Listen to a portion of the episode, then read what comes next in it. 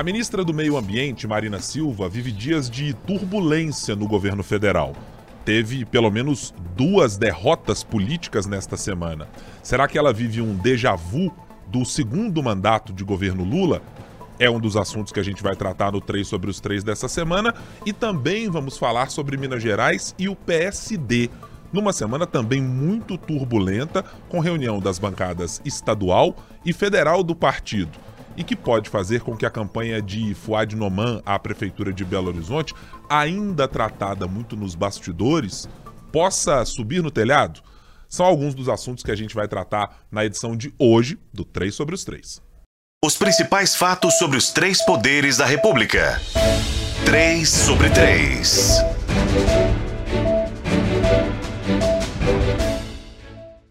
Você que já nos acompanha semanalmente sabe, sempre às sextas-feiras nós estamos aqui com um episódio novo discutindo política nacional, a política mineira, por vezes da capital, e os assuntos que perpassam os três poderes da República. Sempre na minha companhia está aqui Marina Schettini, editora de política do jornal O Tempo. Oi Marina, tudo bem? Olá, Guilherme, Ricardo, é um prazer estar aqui. Eu tô jóia, obrigada. Ricardo Correia, direto de Brasília, editor-chefe de O Tempo na capital federal. Como vai, Ricardo? Tudo bem? Tudo jóia, Guilherme, Marina, todos que nos acompanham. Um prazer mais uma vez falar com vocês. Só uma ressalva, né? Que você disse sempre aqui comigo é sempre que está aí com você, né, Guilherme? Mas assim, é, ultimamente temos sido bastante assíduos nesse programa, né? Sem férias, folgas, nem nada do tipo. Né? É, que afinal de contas, os trabalhos começaram no Congresso Nacional para valer, a gente também não podia é, ficar de fora dessa história, né? Portanto, a gente está mantendo aqui uma boa rotina, time titular em campo, estamos fazendo o deverzinho de casa, né? O que já me faz pensar que está chegando aí junho, comecinho do mês, a gente precisa manter isso de estar tá todo mundo aqui às quintas-feiras, né? É... Da minha parte não há problema. Nem da minha. É... A gente precisa conversar melhor sobre esse assunto. Eu proponho uma reunião do colégio de líderes aqui um ah, pouco depois, ou em algum momento, para que a gente defina essas pautas mais polêmicas, né? Essas que geram alguma controvérsia, se você ver. Nesse momento, gerou-se essa controvérsia aqui na mesa. Será que em junho todo mundo tem de estar aqui? É, é uma coisa para a gente discutir em outro momento é, mais oportuno. Não, e eu tô falando uma Corpus Christi, eu nem olhei se eu tô tô, se eu não tô. Então tô. Eu tô achando tô que você não tá, não, porque se eu tô. Tá vendo aí, ó? É. Olha só, já temos aí uma então. indicação de uma ausência é, pré-confirmada por Marina Schettini, né? É. A Marina me deu a folga, não vou nem conferir na escala. Vejam bem, meus caros, é, tivemos nessa semana é, algumas é, sinalizações de que a vida do governo Lula, por um lado, apontou para algumas vantagens, né? Conseguir ver aprovado um texto importante do arcabouço fiscal, uh, conseguir derrubar, inclusive vinculado a esse mesmo projeto, alguns dos destaques que podiam desidratar um pouco mais a proposta. Teve perdas, evidentemente, claro. É, mas a primeira sinalização positiva. Mas não é todo mundo no governo Lula que tem certamente essa mesma impressão de que foi uma semana exitosa.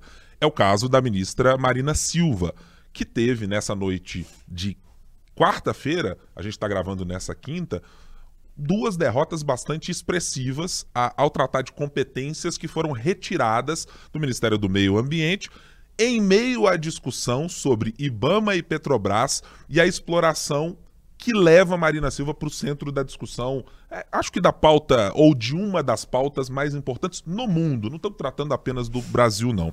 É, Marina Silva vou ter que repetir aqui Marina por muitas vezes no dia de hoje, por motivos evidentes, né?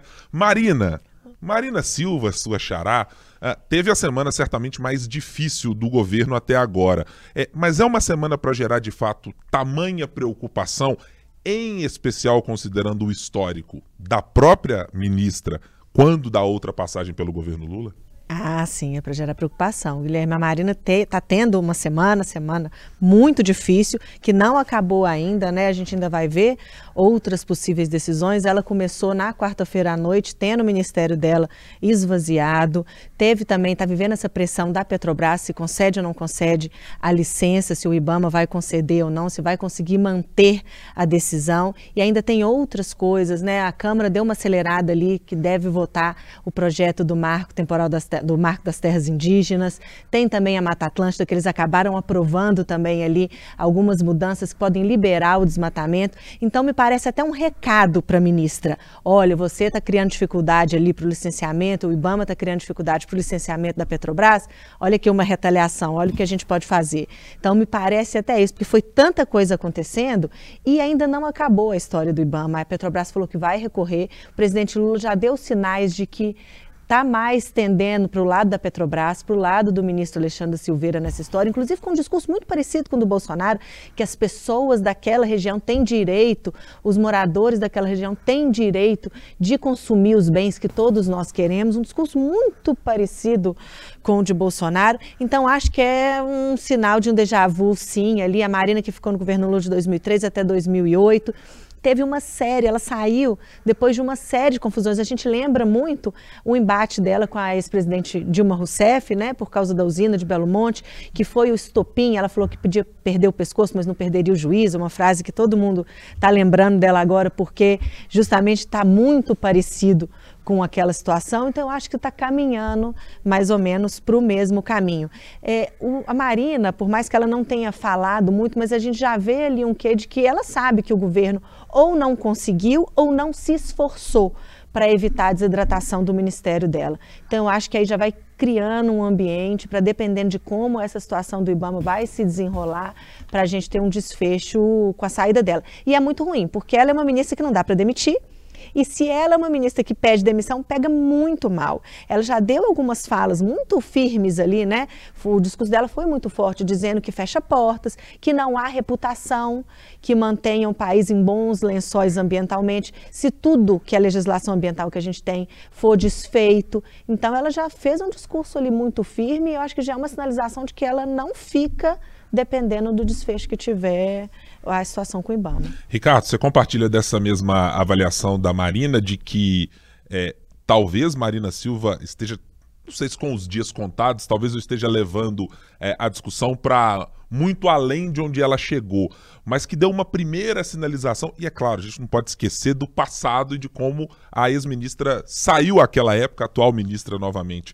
É, tem um sinal claro de que, e até nas falas da, da própria ministra, de que esse grau de insatisfação e de que essa maneira com que o governo tratou pode começar a ser aquele picotezinho que a tesoura começa a dar na corda de aliança de Marina com o governo Lula? Olha, não sei, eu acho que a situação é um pouco diferente daquela, talvez até para pior do ponto de vista da Marina Silva, é porque uh, se a gente é, lembrar daquele episódio, daqueles episódios é, de 2008, né, é, primeiro, o governo tinha um controle sobre o Congresso, ele tinha uma, uma uma capacidade de fazer valer aquilo que ele pretendia, né? É, e a Marina ficou incomodada, né? Primeiro com as primeiras discussões sobre Belo Monte, mas depois também com o fato do programa Amazônia Sustentável ter ficado nas mãos do Mangabeira Unger, né? além é, de uma interferência do Reinaldo Stefanes, que era o ministro da Agricultura, na restrição de crédito para desmatamento. É, e ela, naquela ocasião, se sentiu é, desprestigiada pelos demais ministros, sendo que o governo, naquele caso específico, poderia fazer alguma coisa. Eu acho que é diferente da situação de agora, primeiro porque há um reconhecimento de que o governo não consegue tudo no Congresso. Aliás, é mais fácil o governo perder tudo do que ganhar tudo. É, para ele ganhar alguma coisa, ele acaba tendo que ceder outra. Então, eu acho que a Marina, apesar dos, das desavenças com alguns ministros, tem a consciência de que o problema está mais no Congresso do que dentro do Executivo, neste caso específico. E ela tem menos uh, capital político hoje, apesar do prestígio internacional, do prestígio que ela ganhou na pauta ambiental, a Marina não é, é dificilmente seria candidata à presidência novamente, uma candidata viável. Naquele momento havia uma, uma, ideia de que a Marina poderia ser uma substituta de Lula, né? Havia uma disputa, inclusive, entre Marina e Dilma, e muita gente diz que no fim das contas a saída foi, se deu muito mais porque Lula é, prestigiou Dilma e, é, em, em, detrimento a ela, é, em razão da das disputas futuras à presidência da República. Então o cenário é um pouco diferente.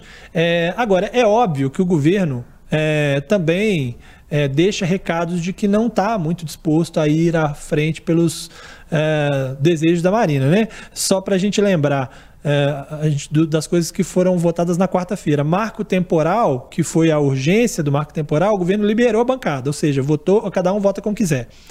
É, o afrouxamento das regras ambientais da Mata Atlântica, o governo votou a favor, recomendou voto a favor. É, e a reestruturação da a MP da reestruturação da esplanada, o governo também orientou a favor, apesar de haver uma mudança no texto original do governo, votou a favor. E fez isso tudo porque optou por trocar uma pressão na área ambiental por outras vitórias que ele precisava ter. Então, o que se diz nos bastidores é de que a articulação do arcabouço fiscal e uma articulação para proteger o ministro Rui Costa de perder poder, eles queriam tirar algumas coisas da Casa Civil.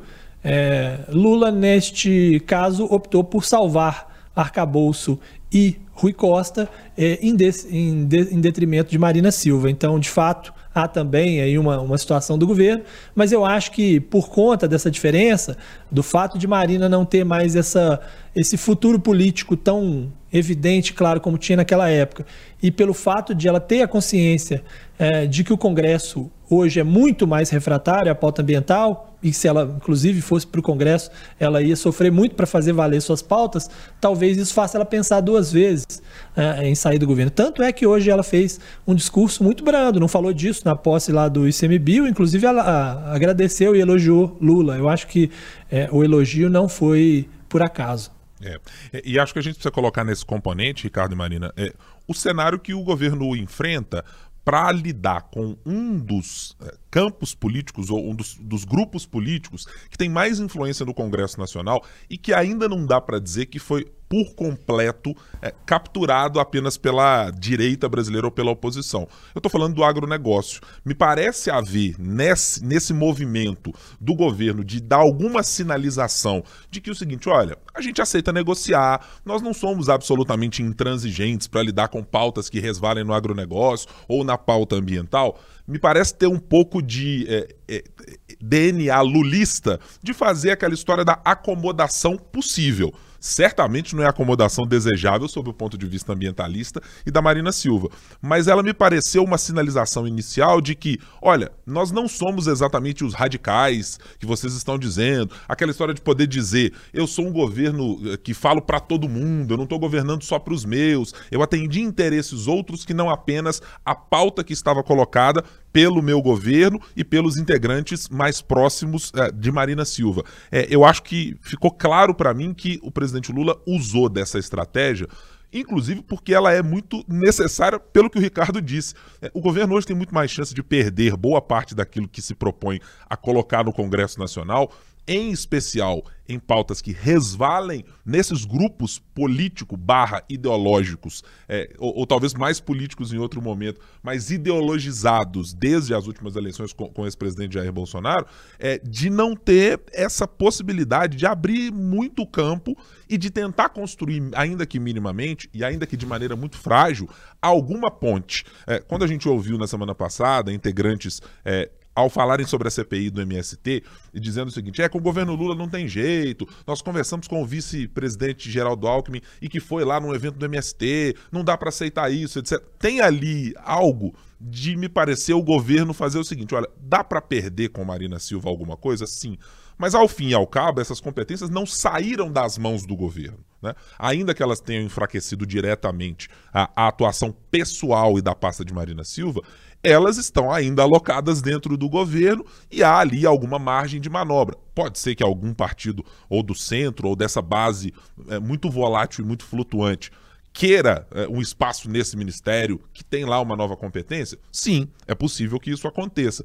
É, mas me parece que o governo Lula ainda está com uma governabilidade tão frágil que precisou demonstrar também alguns sinais de certa abertura ou de certa maleabilidade, nesse caso Marina Silva, para permitir fazer um discurso menos radicalizado num momento em que temos instalados CPMI do 8 de janeiro, CPI do MST e todas as outras que estão lá, que fazem com que o debate ideológico e a ideia de radicalização é, tomem conta, inclusive, do noticiário e do debate. Esse mesmo parlamentar que um dia está é, negociando ou conversando a respeito de uma proposta como a, a MP para tratar do marco temporal ou as outras medidas provisórias que o governo tem, ele está fazendo, às vezes, um embate ideológico nessas comissões, ou está ali na rede social é, tratando desse assunto. Então, fustigar esse parlamentar me parece ser muito mais difícil para o governo adotar essa postura, né? É, eu acho que, com certeza, né, o governo está tão fragilizado que ele acaba tendo que aceitar e acatar e abrir mão de um monte de coisa. Mas acho que algumas coisas pioram essa situação. O governo sabia de todas essas mudanças, ele tinha conhecimento, ele acompanhou, ele deu aval.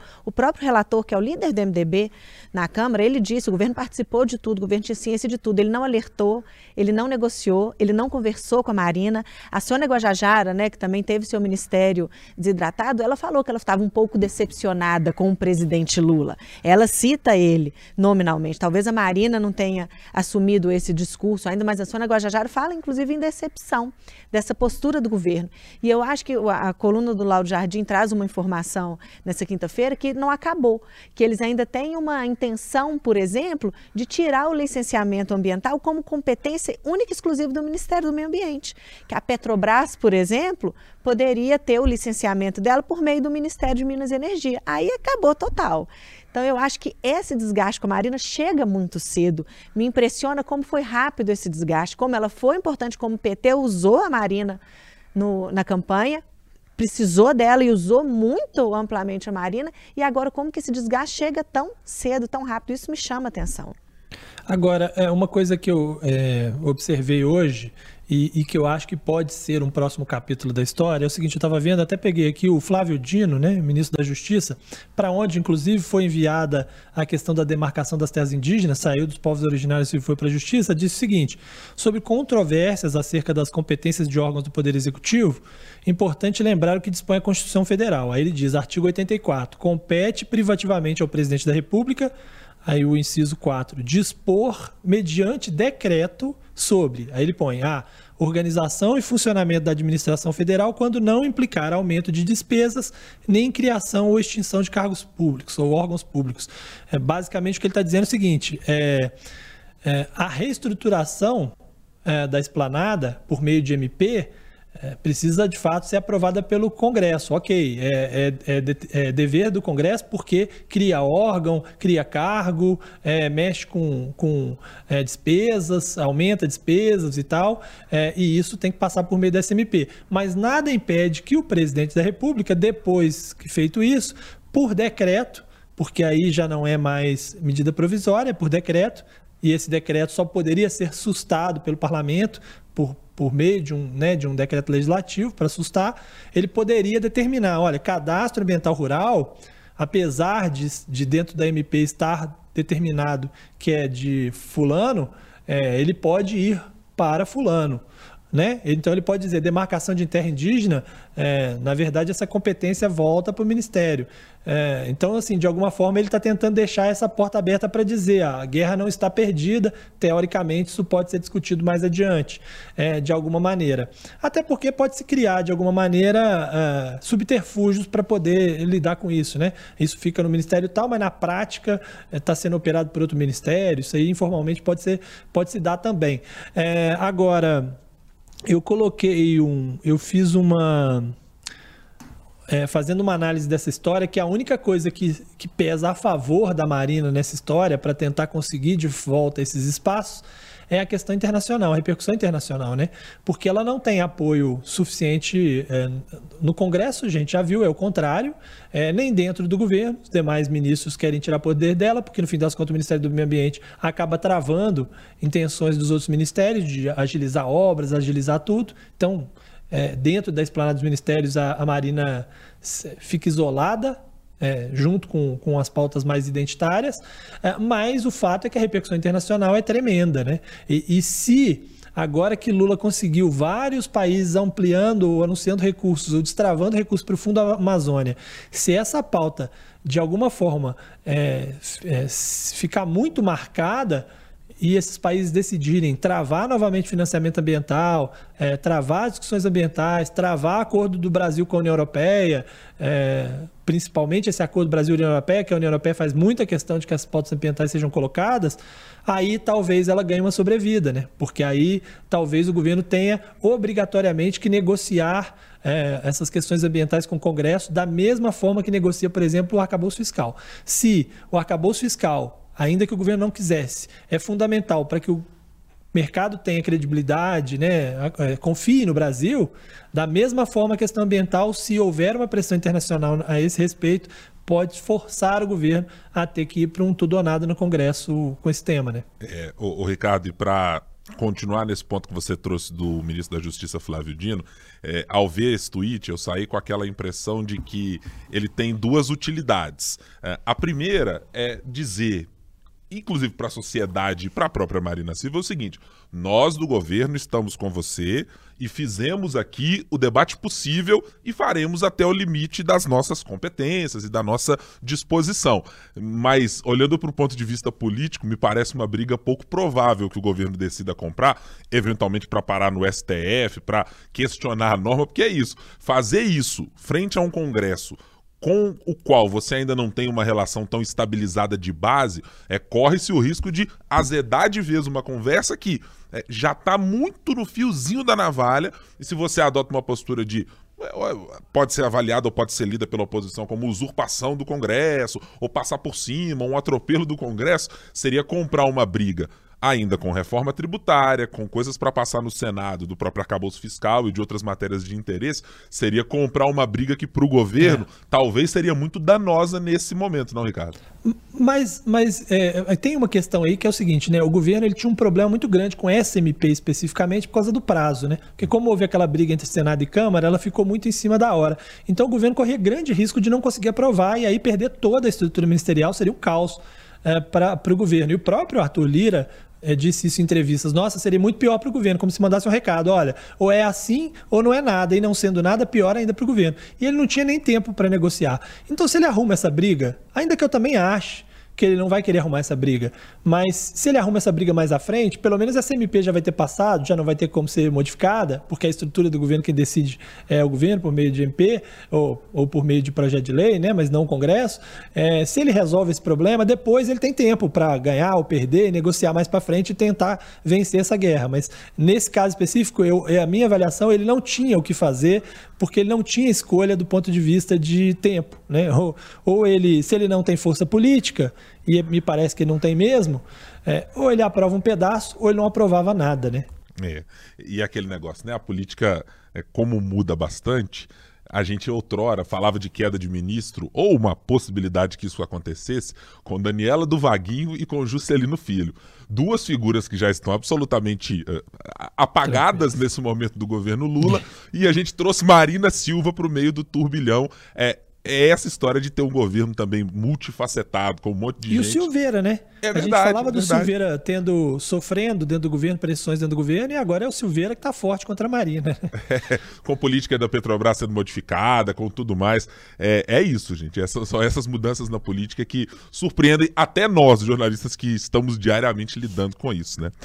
Vamos passar aqui para discutir também a nossa pauta de Minas Gerais, é, mas ela tem contornos nacionais. Aliás, se tem um partido que é capaz de fazer contornos nacionais e influenciar de maneiras diferentes num monte de localidades, é o PSD.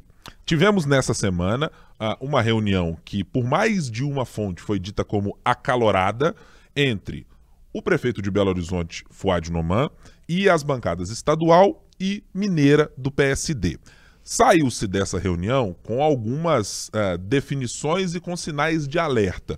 Uma crítica que foi veiculada uh, e trazida diretamente ao prefeito de Belo Horizonte sobre a preocupação de que a bancada do PSD, que já foi muito reduzida da segunda eleição de Alexandre Calil, da reeleição, para uh, da primeira para a segunda eleição de Alexandre Calil, é, saindo de quase 12 parlamentares, se eu não estiver enganado, para cinco parlamentares apenas, que aconteça uma desidratação ainda maior. E isso por quê? Porque o prefeito, para reconstituir a sua base completamente esfacelada, ou metade dela esfacelada, pós eleição da Câmara Municipal, com a vitória de Gabriel Azevedo, precisou se reunir com um grupo que até então tinha se posicionado como rival, dito e conhecido por nós aqui como familiar, um grupo de pelo menos nove parlamentares nesse momento, para reorganizar essa base. Só que aí, integrantes do PSD disseram, prefeito, no fim das contas, o senhor está colocando mais gente da base, que não é o PSD, e está deixando o PSD escanteado.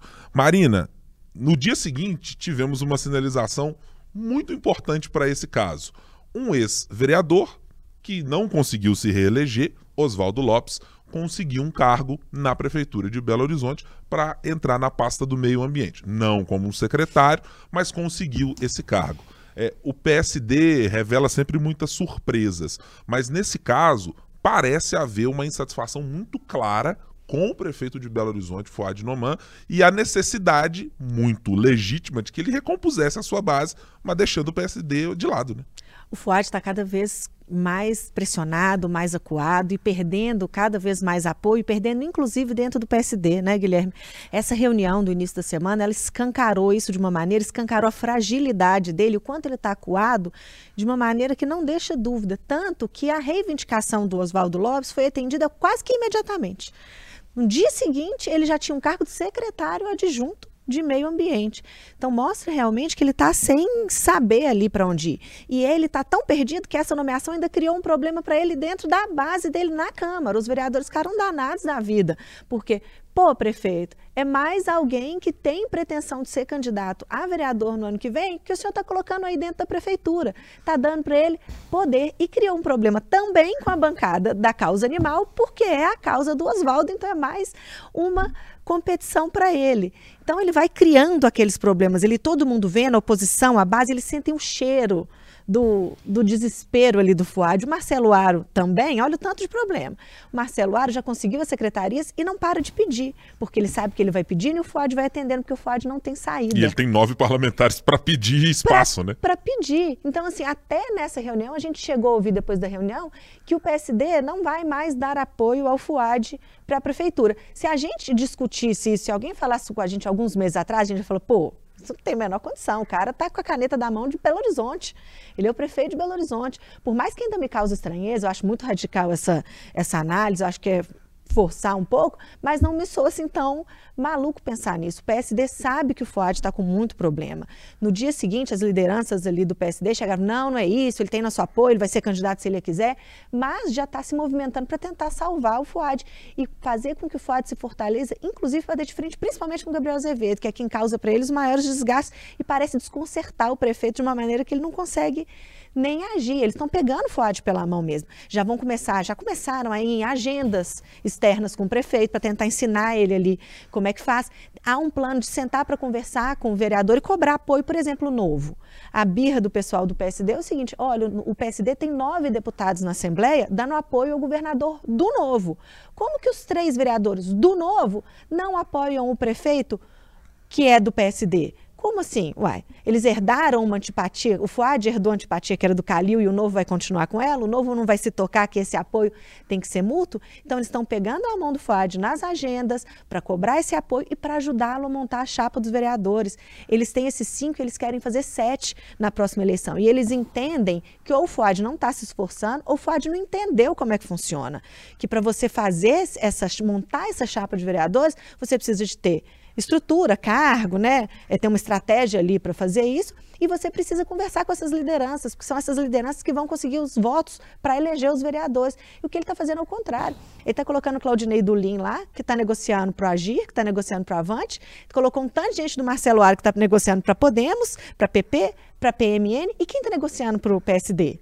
Ninguém. Então o Ford está numa situação cada vez mais difícil. Fora que está colando nele a pecha do amigo das empresas de ônibus. Falei demais, né? Mas assim, é porque tanta é coisa, coisa, acontecendo é coisa. que não dá para expressar. São coisas relevantes. Ô, ô Ricardo, é, é claro que a gente está no adiantado da hora ao imaginar que está é, definido e sacramentado que o prefeito de Belo Horizonte não será candidato à reeleição. Acho que ninguém vai fazer esse exercício de futurologia a, é, a partir daquilo que nós temos de dados e de factuais desse momento. É, mas me parece cada vez mais claro que o prefeito não encontrou, e a gente já mencionou aqui no podcast, o norte para garantir é, seja um discurso para os aliados ou um caminho que vá satisfazer aliados e dizer o seguinte: gente, eu serei o candidato para dizer isso aqui. Portanto, caminhem comigo, porque as obras serão assim, porque a ideia é essa, portanto, você, vereador, venha comigo, portanto, você do meu partido venha comigo.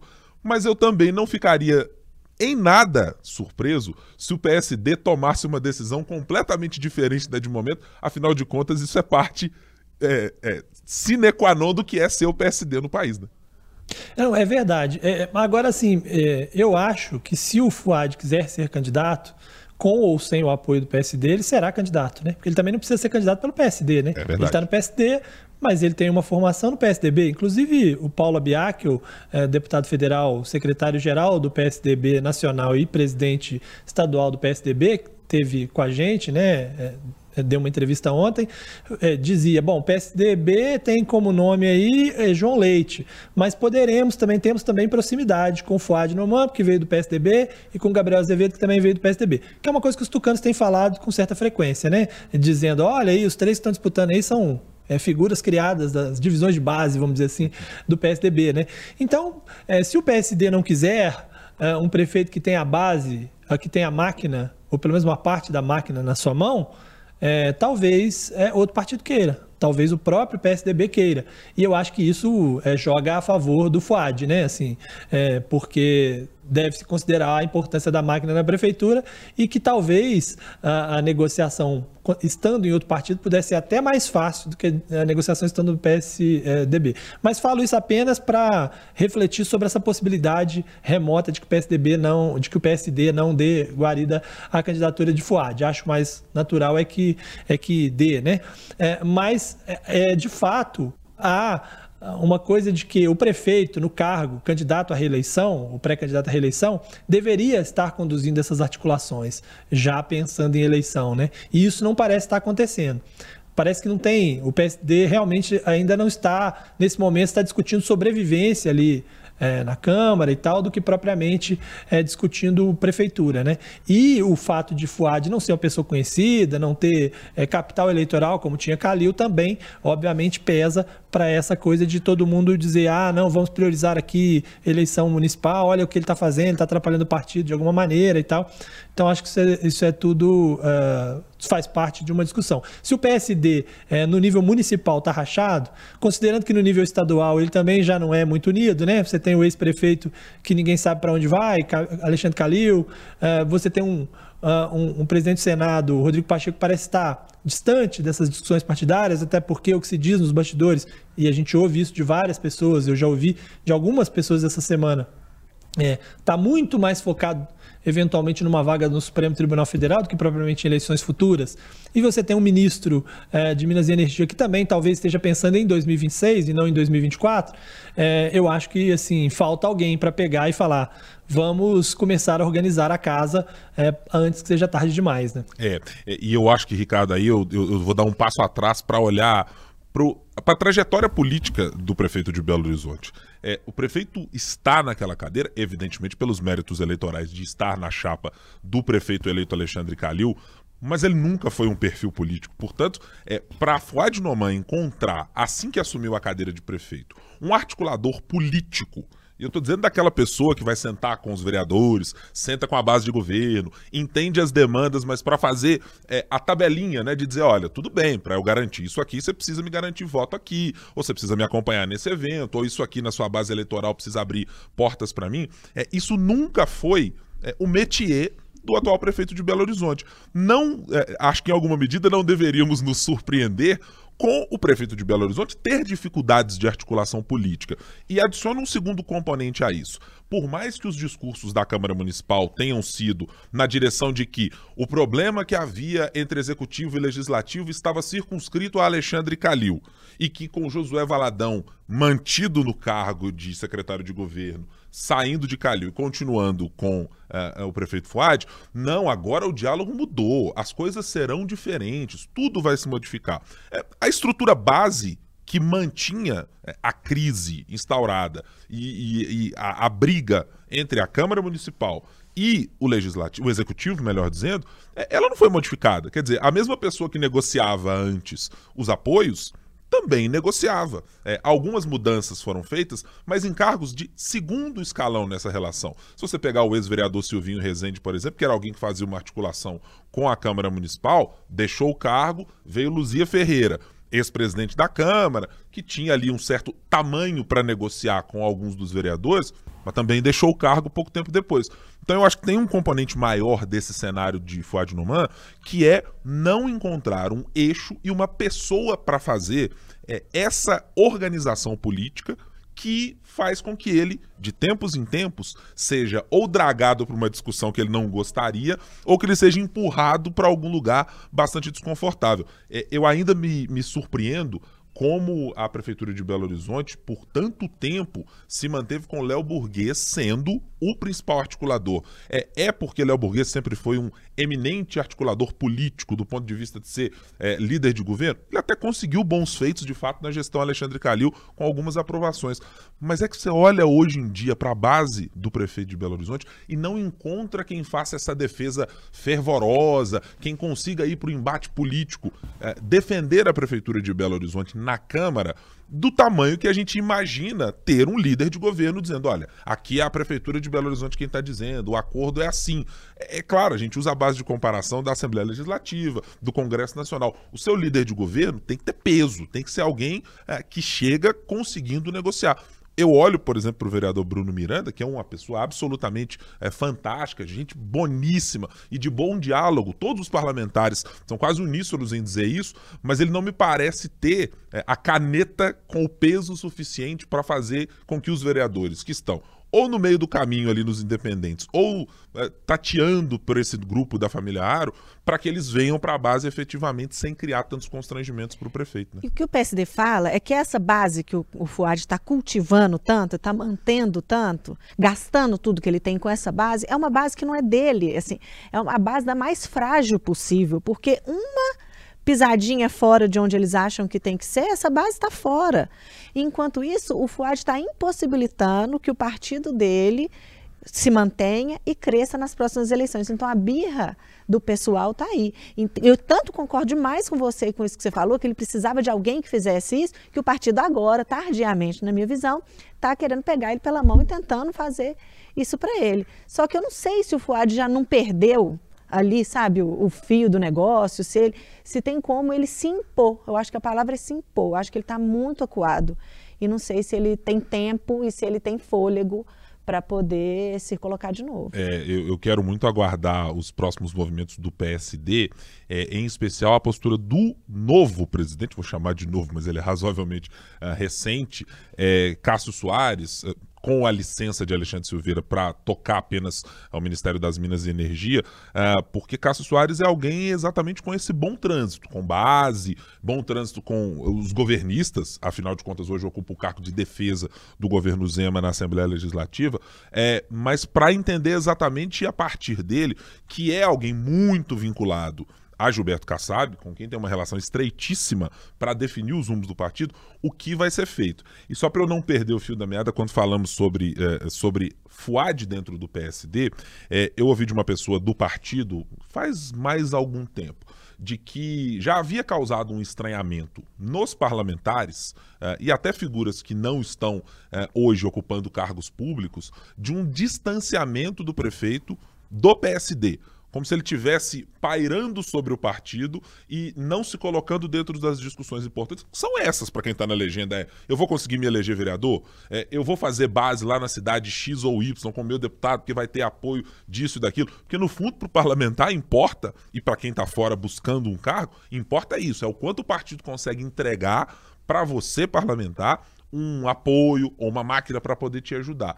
Mas que o prefeito se distanciou de tal maneira que havia inclusive dúvidas sobre o que ele queria fazer. E por isso surgiu um pouco dessa história de: será que o prefeito pode deixar a legenda? Porque se ele não conversa muito proximamente com as pessoas, se não delineia exatamente o que planeja para 2024, se é candidato a prefeito, se não é, com que apoio ele quer contar, é, ficou difícil para a base entender o que, que ele queria. Até com Alexandre Silveira, que a gente usa a expressão de que é o dono do partido, né? Por mais que ele esteja licenciado, até o Alexandre Silveira estaria tendo dificuldade de ter suas demandas atendidas pelo prefeito.